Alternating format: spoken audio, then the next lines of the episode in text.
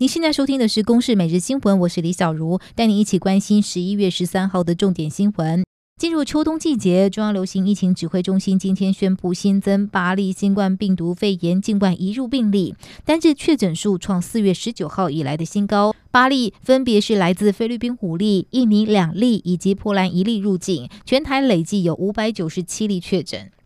行政院发言人丁怡铭昨天误指北市冠军牛肉面的店家使用含莱克多巴胺的美牛。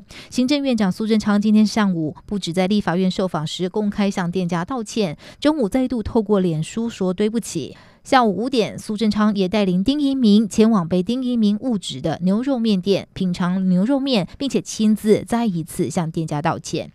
又有一家旅行社撑不住疫情的冲击，东南旅行社证实受到疫情的影响，国外业务紧缩，将裁员百分之十五，一切将会依照相关的法规办理。而劳动部也表示，根据向东南旅游了解，因为政府的补贴结束、业务紧缩等原因才要裁员，后续将会请各县市政府了解辖内东南旅行社裁员的状况，辅导其遵循法令的规定。外送平台 Foodpanda 的平台系统今天中午传出宕机，导致外送员无法接单送餐。Foodpanda 表示，工程团队又在全力抢修。由于当时正值午餐时间，也引起许多民众的不便，涌入网络留言。对此，Foodpanda 官方也回应，外带自取的功能不受影响。若是消费者的订单被取消，平台将会尽速退款。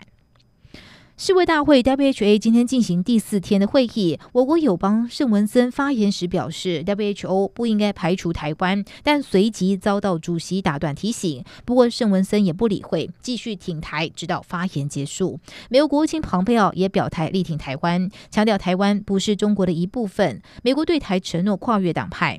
前 AIT 理事主席普瑞哲也表示，台美利益逐渐相同，台湾人民应该对拜登有信心。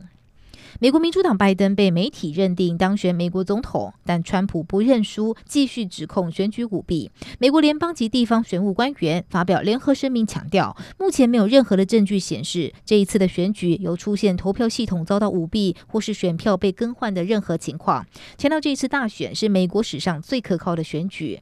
而天主教教宗方济各则是已经和拜登通电话，表达了祝福和恭贺。以上由公视新闻制作，谢谢您的收听。